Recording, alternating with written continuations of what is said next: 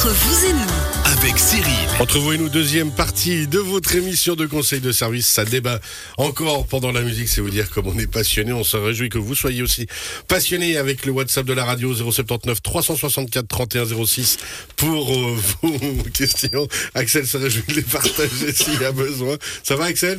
On est bon? Ah ouais, ça débat. euh, ouais, Ça débat sévère, ouais, voilà. ouais. Lui, il a entendu. Alors, on enchaîne directement. Guillaume Poidin, Logipro SARL, notre développeur immobilier avec brevet fédéral. On va parler des énergies renouvelables dans le domaine de la construction. On reste un peu euh, variation sur le même thème, on va dire, euh, après Joël Vocat de Génédis. C'est bien ça? Oui, alors on, avait déjà parlé de ça. J'ai été retrouvé le 4 février 2022. Ça a été abordé dans notre émission. Vous aimez bien les chiffres et les dates, hein, définitivement. Et le 27 janvier dernier, on avait aussi parlé de l'obligation d'utiliser l'énergie solaire pour les nouveaux bâtiments avec la modification de la loi. Donc on est, on est, on est de toute façon dans des thèmes d'actualité.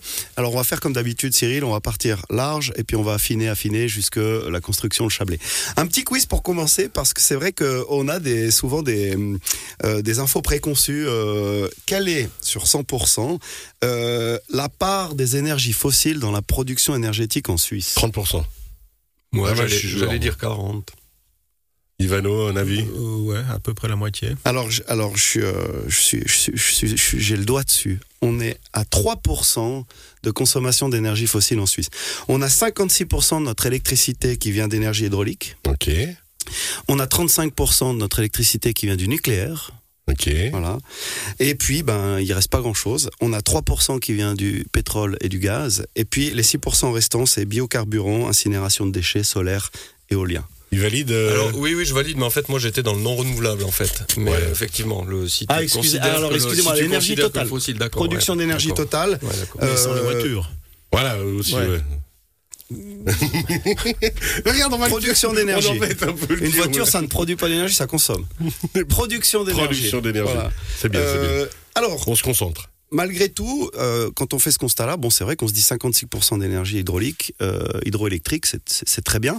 Maintenant, ben, on a pu voir l'année passée, par exemple, que c'est très bien quand les barrages, il y a de l'eau dedans. Euh, il y a deux types de barrages. hein. Il y a les barrages qui sont alimentés par de l'eau de fonte, donc euh, par des glaciers, et puis il y a les barrages qui sont euh, alimentés par de l'eau de ruissellement. Donc on s'est rendu compte que quand il pleut pas, les barrages qui sont alimentés par de l'eau de ruissellement, c'est plus soif. compliqué. Bah voilà. ouais. Et puis, euh, en 2020, la Suisse était classée 24e rang mondial euh, des pays qui font le moins d'émissions de gaz à effet de serre. Donc c'est un classement qui est pas mal du tout, mais qui pourrait être quand même amélioré, sachant que Ouais, bon, oui. ben, c'est pas mal dans le sens où on est un pays qui consomme quand même beaucoup d'énergie, euh, mais ça peut être amélioré. Pour comparaison, le Ce que cost disait Joël tout à l'heure. Voilà. Diminution de la consommation déjà de Exactement. base. Alors, un, un deuxième petit quiz, quel est le, le- le pays qui émet le moins de gaz à effet de serre pour la production d'énergie J'étais surpris moi-même. Le moins. Ça doit, ça doit- les Vanuatu. Le Costa Rica. Ah ouais, ils sont bien. Le Costa Rica a atteint 99,99, donc disons-le, 100% d'énergie renouvelable. Ils sont quand même modernes. Ils sont, ils sont forts. Alors, après, le Costa, le Costa Rica a des spécificités euh, euh, climatiques et géographiques que nous n'avons pas. Mais euh, clairement, eux, ils ont accès à ça entre l'eau, la géothermie, Ils le pas non plus la biomasse 1950. et le solar. Le solaire, exactement. Mais bon, si le Costa Rica peut être à 100% d'énergie renouvelable, j'ai envie de dire que on peut, on peut améliorer le classement euh, de la Suisse. 24, on peut, on peut améliorer. On a parlé très rapidement du solaire avec Joël euh, juste avant. En 2021, il faut quand même savoir que euh, la Confédération a fourni un- une aide au financement dans la construction euh, d'installations euh, photovoltaïques euh, à hauteur de 450 millions de francs. Donc c'est quand même une très belle enveloppe.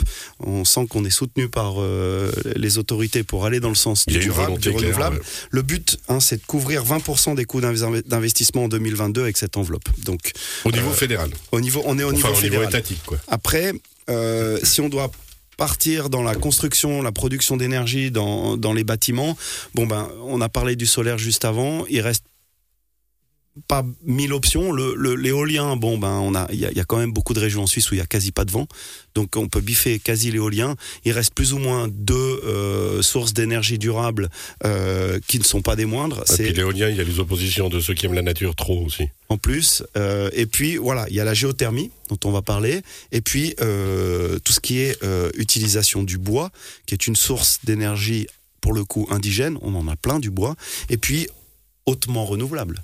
Ah Donc, ouais, commençons- La forêt pousse de 6%.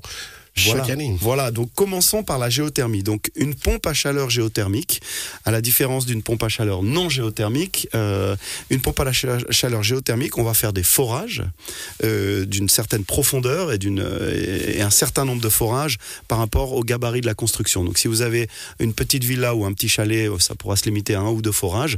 Et puis typiquement, si vous voulez faire de la géothermie pour un gros bâtiment euh, d'habitation ou par exemple un bâtiment plus à usage médical ou à usage industriel ou voire faire du thermoréseau. Il y a eu des projets dans la région, dans le Chablais hein, notamment. Voilà. Euh, le nombre de forages va augmenter. Mais ce qui est très intéressant, c'est que euh, la baisse de la consommation énergétique euh, pour la production de chauffage et d'eau chaude, c'est environ 80% en moins grâce à de la géothermie. Donc la baisse de consommation énergétique est quand même relativement conséquente. Donc c'est une très bonne solution durable. Maintenant, comme on parlait juste avant, euh, disait Joël, le, solaire, ça a un coût en plus pour un bâtiment. La banque a dit, nous on pousse. Alors c'est vrai que bah, de la géothermie, c'est un petit peu de la même acabit que du solaire. C'est c'est C'est des investissements. mais c'est des investissements. Alors c'est là la question de base, toujours on revient au même, mais au porte-monnaie, hein, mine de rien. Euh, si on a des petits budgets, est-ce qu'on, comment on peut se permettre? Qu'est-ce qu'on fait? Alors, encore une fois, malheureusement, mais je pense que le, le- le- le jour où, où ça va, ça va s'inverser se rapproche de plus en plus. Mais à aujourd'hui, ce qui est bon pour la planète coûte encore plus cher que ce qui est mauvais pour la planète. Le, le- le yield, euh, Il est en train de se c'est en, train de changer, mais malheureusement, on est encore dans ce, dans ce- de ce côté-là du Rhône, si j'ai envie de dire. Euh, pour changer de côté, ben, il faudra vraiment euh, qu'on continue d'avoir des aides, des financements. Euh, je crois qu'il va y avoir un petit sujet sur le, le trésor de guerre de la BNS juste après. Peut-être que ça pourrait être une, une manne, mais je, non, je dis pas qu'il faut, il faut toujours euh, euh, faire des subsides, euh, so- socialiser l'économie. mais- mais on va pas y arriver sans. va, va forcément baisser le prix de l'offre. Voilà, exactement. Après, ce qu'il faut prendre en compte, et ça les banques l'ont très bien compris, c'est que euh, plus euh, vous allez augmenter la performance énergétique de votre bâtiment, que ce soit un bâtiment d'habitation, un bâtiment commercial, industriel, n'importe quel type de bâtiment, un bâtiment public, ça va en augmenter drastiquement sa valeur. Euh, C'était le cas hier, c'est le cas aujourd'hui et ce sera encore davantage le cas demain. On est vraiment en train de prendre le virage du durable. On a compris que les énergies fossiles, voilà, c'était bien, ça, ça nous a permis d'arriver où on en est aujourd'hui en 100 ans, mais ça va pas encore durer longtemps euh, à ce rythme-là. Donc, on est vraiment en train de s'engouffrer tous dans le durable. Et puis, de plus vous allez construire un bâtiment durable ou plus vous allez rénover et améliorer la performance énergétique de votre bâtiment, plus ce bâtiment va prendre de la valeur. Donc prise de valeur, là, là, les banques ils aiment bien.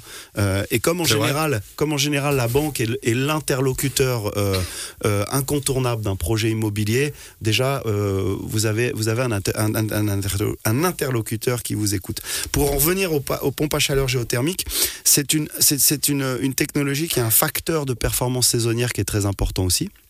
Donc ça marche très bien l'hiver. Et puis on a aussi euh, maintenant la technologie du géocooling pour utiliser un terme anglophone. Donc en gros, votre, pompe à chaleur géothermique qui vous produit de la chaleur pour chauffer votre maison l'hiver, elle va aussi maintenant pouvoir vous produire du froid pour refroidir votre maison l'été.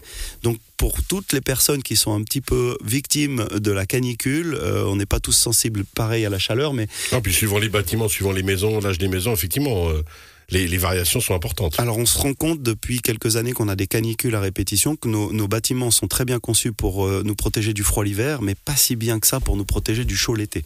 Je pense particulièrement par Joël exemple aux gens qui habitent dans des attiques, qui ont des appartements dans des attiques, qui sont de, depuis toujours les appartements un peu les plus convoités quand il y a une promotion immobilière qui se lance. Tout de suite les attiques, c'est les appartements qui se vendent le, le plus vite. Euh, certaines euh, périodes de canicule, ce sont les endroits du bâtiment où les gens souffrent le plus de la chaleur. Ah ben je, je sais de quoi je parle. Je... Et, et Guillaume fait bien de mentionner cette nouvelle solution qui existe, qu'on appelle free cooling aussi, euh, pour des pompes à chaleur aéro ou autre chose. Euh, et c'est vrai qu'on va, grâce aux panneaux solaires, l'été, en pleine journée, on va produire énormément d'énergie grâce aux pan- panneaux solaires qui va faire fonctionner la pompe à chaleur pour produire du froid, pour refroidir la maison. Et tout ça de façon gratuite. C'est quand même classe. On a une question, Axel, euh, qui nous est parvenue. Effectivement, euh, une question qui nous dit bonjour. Nous parlons de supprimer les radiateurs électriques, mais est-ce que si nous avons une autosuffi- autosuffisance énergétique électrique, le chauffage électrique en cas de conditions idéales est recommandé?